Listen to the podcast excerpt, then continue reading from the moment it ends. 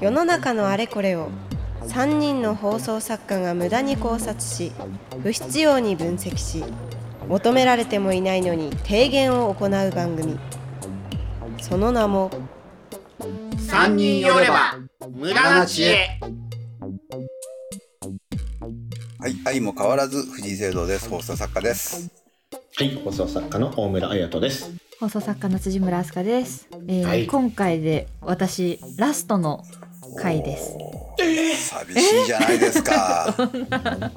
まあワンクール。身内から驚いていかないと身内から。えー、知ってたでしょっていうそうそうそうなんですよ。ところなんですけれども、はい。はい。えー、とそんな中ちょっとメッセージをいただいておりまして、はいえーラジオネームよだれもちさんからですありがとうございます、はいありがとうございます。えっと、私が以前ちょっと話したカフェの会についての感想をいただいてますはい。おえー私のカフェの過ごし方ですがラジオのメールを書くやファンレターを書くことが多いですあ、いいですね。いいですねこのお便りもカフェにいながら書いています、うんうん。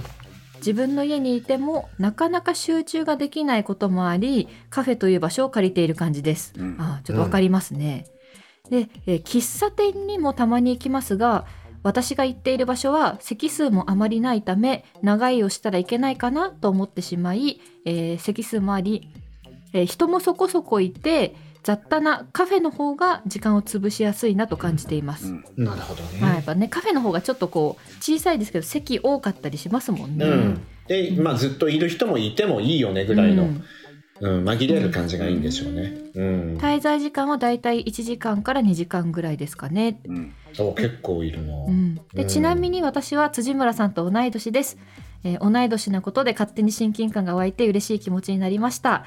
ありがとうございます、うん。PS ね。素晴らしいじゃないで。あすみかなの君町とっても好きな番組でしたということでよだれもちさん。ね私もお名前存じ上げておりますし、はい、たくさんリクエストを送ってくれた方なのでなんか嬉しいですねこれ送っていただけるの。そうですね。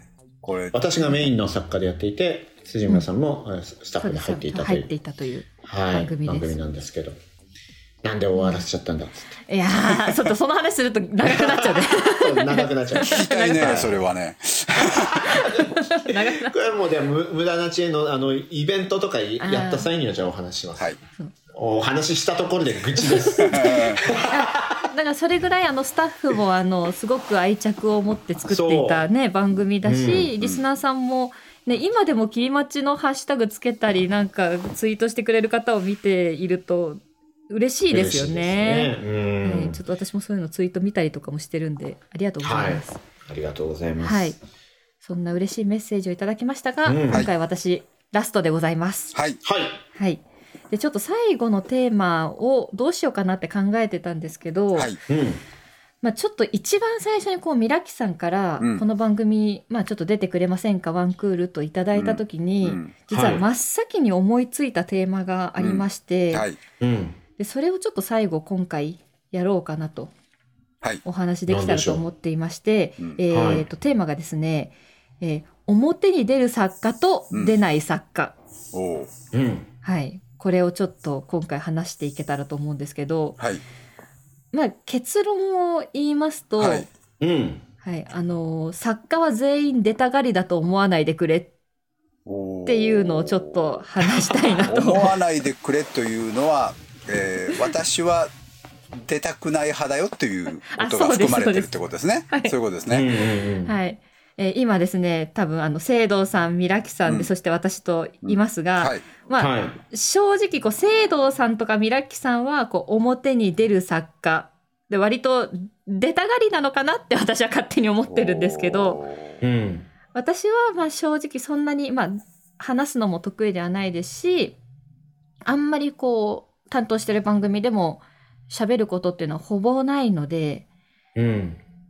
なんかこうちょっとその違いを話せたらと思うんですけど聖堂さんミラキさんこう一番まあ最初にこうなんか表に出始めたきっかけというかこう今の立ち位置になってきたっていうのはどういう経緯からなんですかねまず聖堂さんから聞こうかな。あのーこれ誤解がすごくあるんですけど、私はね、はい。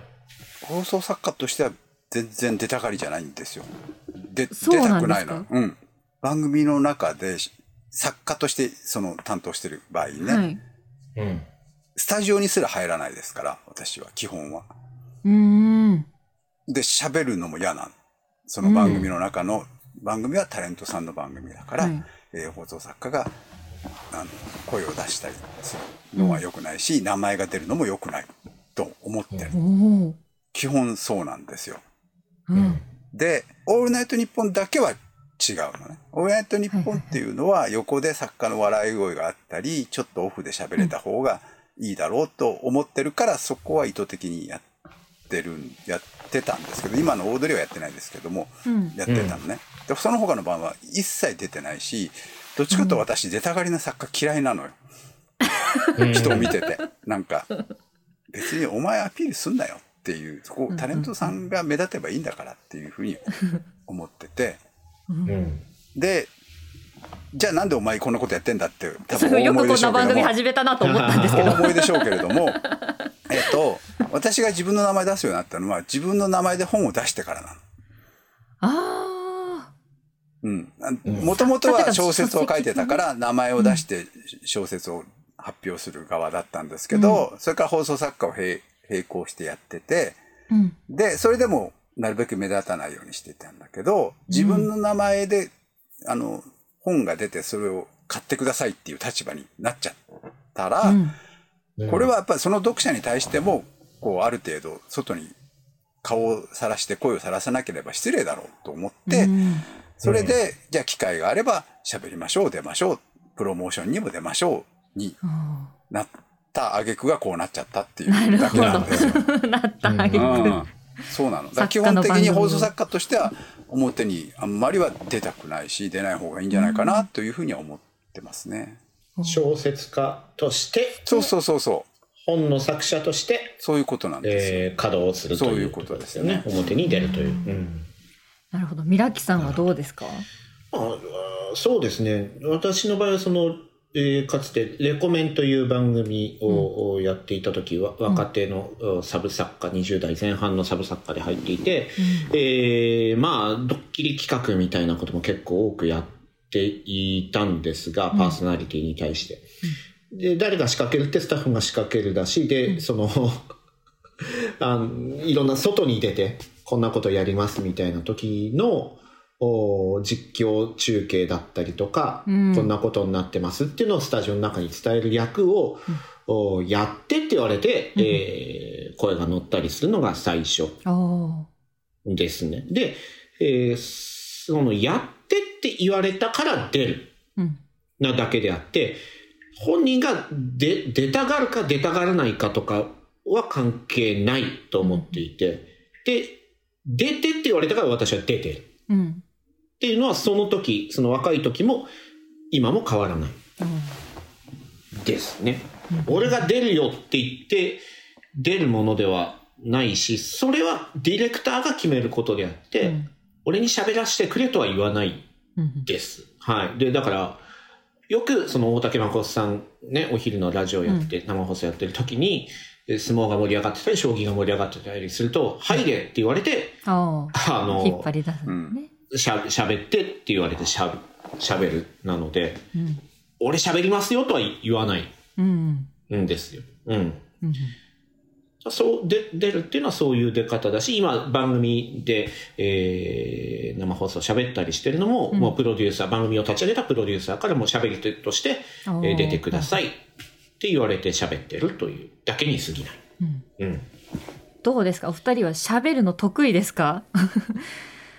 私はすごい苦手。いや、苦手？辻村さんは上手だと思うし、基本苦手でも全然いいと思うんですけど、うんあの、うんさっき僕はそういう立場で出てるって言ったし、大村さんもまあちょっと似てますよね。その、うん。うん壊れてるから出てるんだよっていう、うん自分から出せ出せではないっていう、そういう方が多いと思うんですけど、うん。最近の僕の心境としては、みんなそれやった方がいいと思ってる。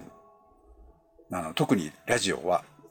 えっと、うんスタッで、フも、出るっていう。うん、出る、あの、喋ってもか書いても、それは出るっていうのは、顔をさらすとか喋るっていうことだけじゃなくて、うんえっと、なんだろう、ツイートもそうだし、うんうん。なんなんだろう SNS でなんか発信するそれは、うんタレントさんだけじゃなくて番組のスタッフとして顔と名前を使ってペンネームでも構わないけどね、うん。発信するっていう要するに第2第3のその出演者うん。に作家とかディレクターは僕はなった方がいいと最近はずっと思ってる。それが番組のためになると思うから。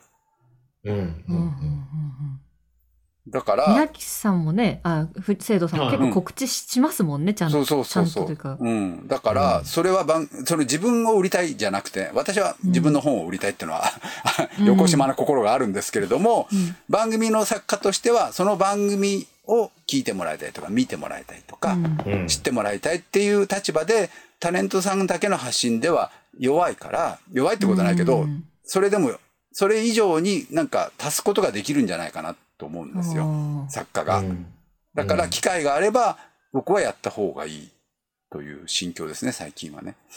う。うんんそうですね。なんか、せっかく自分に興味持ってくれてるんであれば、もしよかったら自分の関わってるこういう番組どうですかっていう気持ちはもちろんね、ありますし、そのおしゃべりが得意かあーだと思うかそうじゃないかで言うと、なまあ何をもってこれ得意というのか、うん。で、得意なことが、おしゃべりが得意であるっていうことが、あー果たしていいことなのかあー得意なのはじゃあいいじゃないかって思うかもしれないんですけど、得意なだけで面白くない、あの、すごい角が立つ言い方するかもしれないですけど、お話が相当あの肩が立つな、それ。そう、喋りが得意なだけで面白くはない人なんて山ほどいるし、言葉が出てこなかったり、えー表現、えー力がなかったり、えーそもそも日本語を間違えていたりとか、えーだけど、なんか伝わってくるものがあって毎週聞きたくなる、この人の言ってること聞きたい、えーさらに言えばもう突っ込みたいとかも含めて、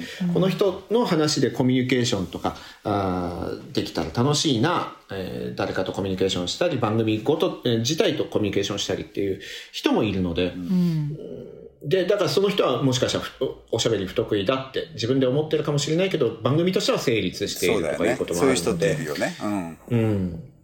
なので、で、自分も、あの、別に、あの、得意かっていうか、もっとこうできるはずなのになっていうのは常に持ちながらやってて、やってるんだけど、お一気にそんなに上手にはならないから、あー先週よりは1ミリ良くなったとか、あ1ヶ月前よりはこんなことを気をつけてできるようになったなっていうのがあありさえすればいいなって思ってやっている感じですよね。うん。なんかこういろいろ SNS とかまあ他のところのリスナーさんの意見とかを見るとなんかうん。作家がこの人だからいい悪いみたいにこう番組が書かれることが、まあ、たまにあるじゃないですか。うん。多うん。分なんとなくわかると思うんですけど、うん。お二人だと。うん。でなんかそれを見ると別にそうではないしやっぱりディレクターもプロデューサーもパーソナリティもいての番組だから作家がいてこうっていうのはなんかあんまりないなと思っててなんかそういうのを見るとなんかあまり作家って表に出ない方がいいのかなっていうのがちょっと思う時があって、うん。なんかすごいノイズになるというかなんかその作家で番組を見ないでほしいっていうのはちょっと思う時はあるんですよね。あーうん、これは考え方だ。な。あのうん、まあ僕の場合はもう名前を出して、それを本を何冊も出してるから、うんえーそこで名前を出さないっていうのはおおかしい。僕はこの番組やってるっていうのは隠す必要はないと思ってるから、どうせ名前が出るんだったら良かれと思っていろいろあの発信した方がいいなとは思うんですよ。うん。うん。で、ね、大村さんももうそうだと思うんですけど、辻村さんの場合は、取り立ててそれをやってない状況で、わざわざ名前を出して、なんか活動するっていうのがちょっとハードルが随分あるなっていう感じですよね。うん、そうですね。もうそういうふうに出ちゃってるならばやりましょうん。う、だと思うんですけれども。うんそうですね。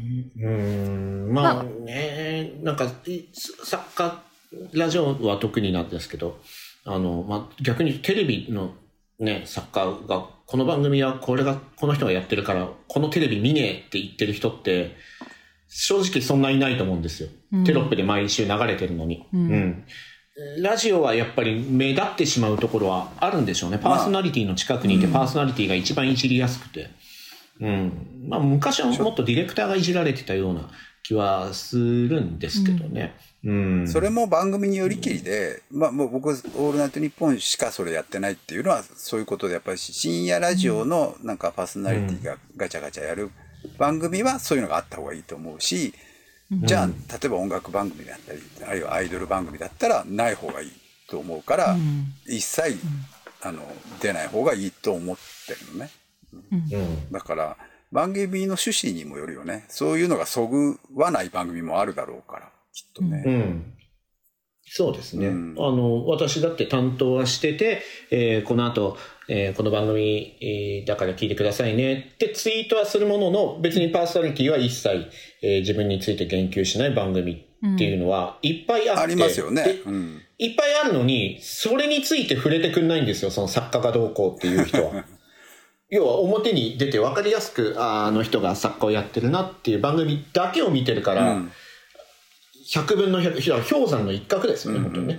氷山の一角の、この氷、これが氷山だと思っていろいろ言ってくるんですけど、全然目に見えてない仕事っていっぱいしてたりするので、うん。まあそういうもんですよね。それはね。わからないそうし、そう。別に分からせようとも思わないでし。も思わないし、うんだからそう、気気にしてもしょうがない。最終的には、あの、年収と関係ないなって思って、僕はやってますんで、何を言っても、うん、関係ないよじゃあさ辻村さんはさ、この番組、まあ、あの、大村さんに脅されて出たと思うんですけれども、脅されて 脅されて。もう胸ぐらをつかまれ。ね昔のあれをばらすぞって多分言われたんだと思うん言わですけど。れて出たんですけど同じカラオケ、こう今いるここのカラオケボックスから僕は電話してますから、その時。そうなんですか会っても、会って話してもいないのに。そうあって話してるこれはどういう心境で出たんですか？そしたら。まあ、うーん、すごく大変そうな雰囲気があったので、私でよけれうんばっていうところもあって、あの、お引き受けをしたっていうなるほど感じです。ね。困ってるはいならお助けしましょうか。あそうですということですね。困ってるならっていう感じですね困ってましたからね。まあ困ってましたね困ってましたねあの時は困ってましたからね。困ってたと思います。そうあのーそうそ、それがなかったら、えっ、と、もう10年ぐらいやってんでしたっけ？辻村さんは。10年ぐらいやると、作家って飽きない？作家、飽き、飽きない。とりあえずまだそんなに飽きてこないですね。一応。僕、ナックで喋ったい時は、多分飽きてた、飽きてた、飽きたって言ったら失礼だな。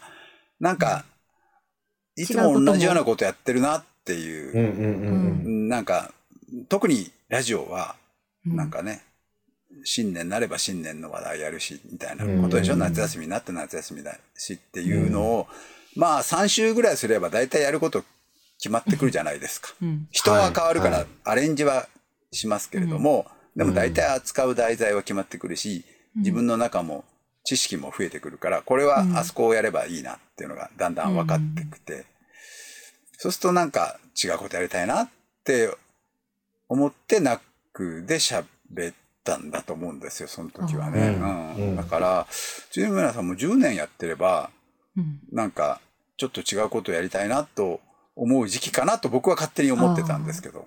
いつかじゃあ、ちょっと秋が来たら 喋りが確かに。手になってるかも。そうですね。その、まあ、これって別に放送作家に限らず、本当3週、3年やれば、石の上にも3年じゃないですけど、どんな仕事でも、ね、3ヶ月、んえっ、と、3日、3ヶ月、3年って言ったりしますけど、うよね3年やると本当に、えー人間関係も分かったり、そのね、仕事の内容ももちろん分かったりして、あ、これを、お繰り返していく中でいい方、いい方に進んでいけばいいんだな、なるんですけど、そ、その3年すら3回やった、あー10年目ぐらい。うん。っていうのは、いよいよなんか違うこともやってみようかなとか、あーまあ、やめるんだったらやめて別のことやろうかなになるような、あーきっとタイミングだとは思うんですよね。まあ、野球選手にしたって、その FA 権をとかとかね、8年とかやったりすると、あー違うチーム行けますよみたいな権利、あのレギュラーとかね、取ってるとですけど、得たりするわけですけど、うん、そういうタイミングではあったってことですよね、辻村さん。だと思うし、うん。喋りは僕は聞いてて、あの、上手だし、あの、まさにね、大村さんに声をかけられてなってるから、うん。うん。それもいいと思うのね。あの、多分みんな、大体放送作家ってみんな、出たがりじゃない人は人に言われてなんか喋ったら喋るようになっちゃったっていう人が多いのしょうがなくみたいな。うん。うんで、出たがりの人はね、意外に長続きしないのよ。いや、うんそうなの。そう、その法則すごいありますよね。そう。んうんそうじゃなくて人にあの壊れてなんか喋ってるうちになんか表にも半分顔を出すようになっちゃったっていう人の方が長く続いてるから、辻村さんは今そうそこの入り口にいるんだろうなと僕は うそうそう。うん、思ってるの。ああ本当ですか？うん。よくわかるな、その出たがりな人が長続きしないっていうのは、本当それがあって、よっぽど野心を持っている人だったら違うんですけど、あはい次の、これはステップでうんもっとこうなりたいんだっていうのがある人だったら長続きはするんですけど、あの、目指してるものになったらなった瞬間にゴールしてしまうから長続きしないんだと思うんですよ。だから放送作家になりたい人は、放送作家に実際になったら夢叶っちゃってるんで、実は長続きしなかったり、あの、楽しくないなって思いながら続けてたりするんですけど、別になんか行きがかり上になってしまいましたっていうえー人の方が引き受けてるうちにやれることが広がって、ああ、じゃあこんなこともやってみるかって続いていく。うんで、あ秋が来るのもちょっと遅い、うん。うん。えーっていうことになるのかなっていうのはありますよね。わかるな、うん。だから辻村さんは多分これからいろいろな方向に広がるんだろうなと僕は 思ってますけどね。うん。いやーでも私あの怖いのはあのうん。一回経験してるんですけど、その SNS とかに、うん。うん。あのー作家辻村佳代みたいなのを書かれたことがあって、うんまあ最近は可視化されやすいですからね。そうなんですよ。ね。まあなんかそのいわゆるなんかこう口コミ的なところでうんうん「ひ」って思うことがあるので、うんうんうんでもねそれ5年やってれば大丈夫だよきっと。そうですね。うんそうなのよんうん慣れます？慣れるというかねなんかそういうふうに言われてくる人って多分僕もいると思うんですけどもあの、うん何言ってんだとまあ基本さっきの氷山の一角みたいなもんでねうん。うんここっちは何十年やってるうちのたった1年を見てそう言ってるんでしょっていう風な感覚が僕はあるんですよ。うんだから辻村さんもその言われるようになってもそこから言われるようになってから5年ぐらい経てば、うん私はなんだろう5年間はそう言われてずっとやってんだけどあなたはこの半年のこと言ってんでしょって思えば気が楽ですよきっと。うんあーちょっと気が楽になりますね。そうそうそう。でもそんなもんじゃ我々もだって他の人を見てうんうんわかんないけど、まあ国内だったらそうでもないけどじゃあハリウッドのスターの誰々があのなんとかの役でしかっていう覚えてないじゃない？あの役でそれ以来全然みパッとしない見てないねとか思ってんだけど、ウィキで調べるとちゃんといろんなこといっぱいしてるじゃないですか。そうですね。こっちが知らないだけで。そう、こっちが知らないだけの話で、その人はちゃんといろんなことやってんだっていうことですよ。それと同じだと思うんですけどね、我々もね。うん。あとまあそのつぶやく人はその人が我々に仕事くれるわけではないので いう。くれれば言うこと聞くけどね。そう、くれればね、すいませんっつって、何うんがおっしゃる通りでございます気になったんでしょうかなんですけど、そうそう。くれないんでね、くれないかお仕事。うん。そうそうそう。そうなんです。そうなんですよ。だから、あの、まあ、別にね、その主義として出たい人、出ない、出たくない人ってあるのは全然いいんですけども、うん、と、なんだろうね、機会があればいろんなことやればいいんじゃないのって気がする。ううんん。うん。わかりました。すごいなんか 今ちょちょっと背中押してもらっちゃった。いや、だってし、ね、得意、僕は聞いてて得意そうだし、あの、うん。聞き取りやすい声だから、おこれやってる人なんだなと最初は思ってた。いやいやいや、もう全然なんですよ。うんそうだから最初お名前を見た時にあ聖堂さんとミラキさんの間に入ってくのかって思いながら。ああ、ごめんね、嫌なことさせてね。いやそんなことない本ですけど。それはまあ大変なことであることは間違いがではないのでね。なんかずっと喋ってますかあーじゃあ数ヶ月後にまた呼んで、もう一回ちょっと、もうちょっと嫌な気持ちをさせて。さらに。さらもうに一回ぐらい。だ慣れれば大丈夫。だんだん慣れればね。そんなもんかと。徐徐々にね、うん。うん。おっさんたちの相手をすることができればもう誰の相手もできますよ。きっいや本当ですよ、うん。まあ、だいぶもっともっと圧がきつい人とかもいますけどね。とああいるね。うん、圧圧の人に対しては圧で返すとかあのやってるうちに身につきますもんね。声のでかい人に対してはほこっちがもっと大きい声出すと意外と向こうはシュンとするんだとか。こっちが勢い出せば向こうの勢いってしぼむんだとか。いやもこの人はもっと加速させちゃうからダメだとか、いろんな人と出会って試してみるのことをが楽しめればね続きますよね、だと思うこの。うん。あとね僕はこれは根本的にいいろんな人に言ってんだけど放送作家はもっと、えー番組のことを発信すべきだっていうのがはいはい。あるんです。記録すべきだ、うん。あのうん。僕はたまたま本がだ本を何冊も出してますけども、まあ本を出しにくい方もいらっしゃいますけども、それはねこの何ネットの時代ですから自分で書くこともできるじゃないですか。うん。でそれは携わってた人が記録として残すべきだと僕は思うんですよ。うん。いつも。うんとその番組の例えばたとえ半年でもあるいは3年続けばそれなりにファンがいるわけじゃないですか。うんそのファンのためにこの番組はこういうことだったっていうのを誰かが記録として残すべきだ。文文化の一つだと思うからね。うんで、それをやる立場は誰かっていうと作家だろうと思うわけ。だって作家なんだから。うんうんで、まあタレントがとかディレクターって言ってもあるけども、でも作家は書く仕事なんだから、その人が残すのが一番多分正しいんだろうなと思って、あの、そうじゃない部外者が、あの、憶測で書いたりするものがあるのがすごく嫌だから、うんそれは当事者が残すのも、僕そこも含めて番組をやった作家の務めではないかなとずっと思ってるんですよ。アーカイブスそうそうそう。でそれは喋りが得意な人は喋りで言えばいいし、いや、私はちょっとっていう人は文字で。あの、うんでもそれは出てるってことになると思うね。裏方が表に出てることになると思うので、それはや僕はやった方が全員にやんなさいって言うけど、まあやんないみんな。いやーハードル高いですね SNS とかね作るのも悩みますもんねああ、そうでしょうね。うんそうでしょうね。自分の名前でうん。うんでもね、記録しなきゃダメなのよ。誰も記録しないんだから、特に放送なんて流れて消えてしまうんだから。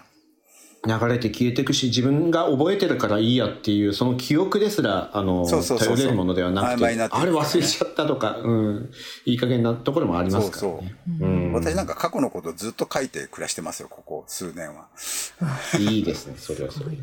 あじゃあちょっとそろそろということで提言を、はい。はい。はい。私今回最後ということでこのテーマにしましたが、はい。えっ、と今後いろんな作家さんがあの聖堂さんとミラキさんに脅されてやってくると思うので その方々の作家のカラーをはい。喋りを楽しんでいただければと思います。はい、はい。素敵な提言。はい、というところで私は今回でラストでございますが番組はまだまだ続きます。はい、公式ツイッターは無駄な知恵です。ぜひフォローお願いします。感想や、えーお便りもぜひぜひお待ちしております。考察してほしいテーマ随時募集中です。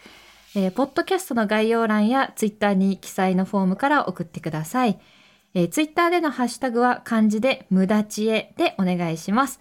audiobook.jp ではアフタートーク配信中です。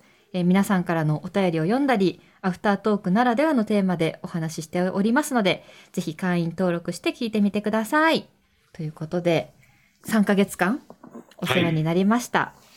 もしかしたらまた戻ってくるかもしれないというところで、はい、はい 引き続きお願いいたします。はい、ありがとうございました。えーね、今の、ね、告知を読んでもこの3人の中で一番うまいってことがよく分かりましたから、ねえー多分また呼ぶことになると思いますけどもとりあえずうん助けていただいてありがとうございました辻村さんね。はい、えー作家の藤井聖堂でした。大村彩人でした。辻村飛鳥でした。まだまだ続く3人の無駄知恵。ポッドキャスト版はここでお別れ。続きは audiobook.jp でお楽しみください。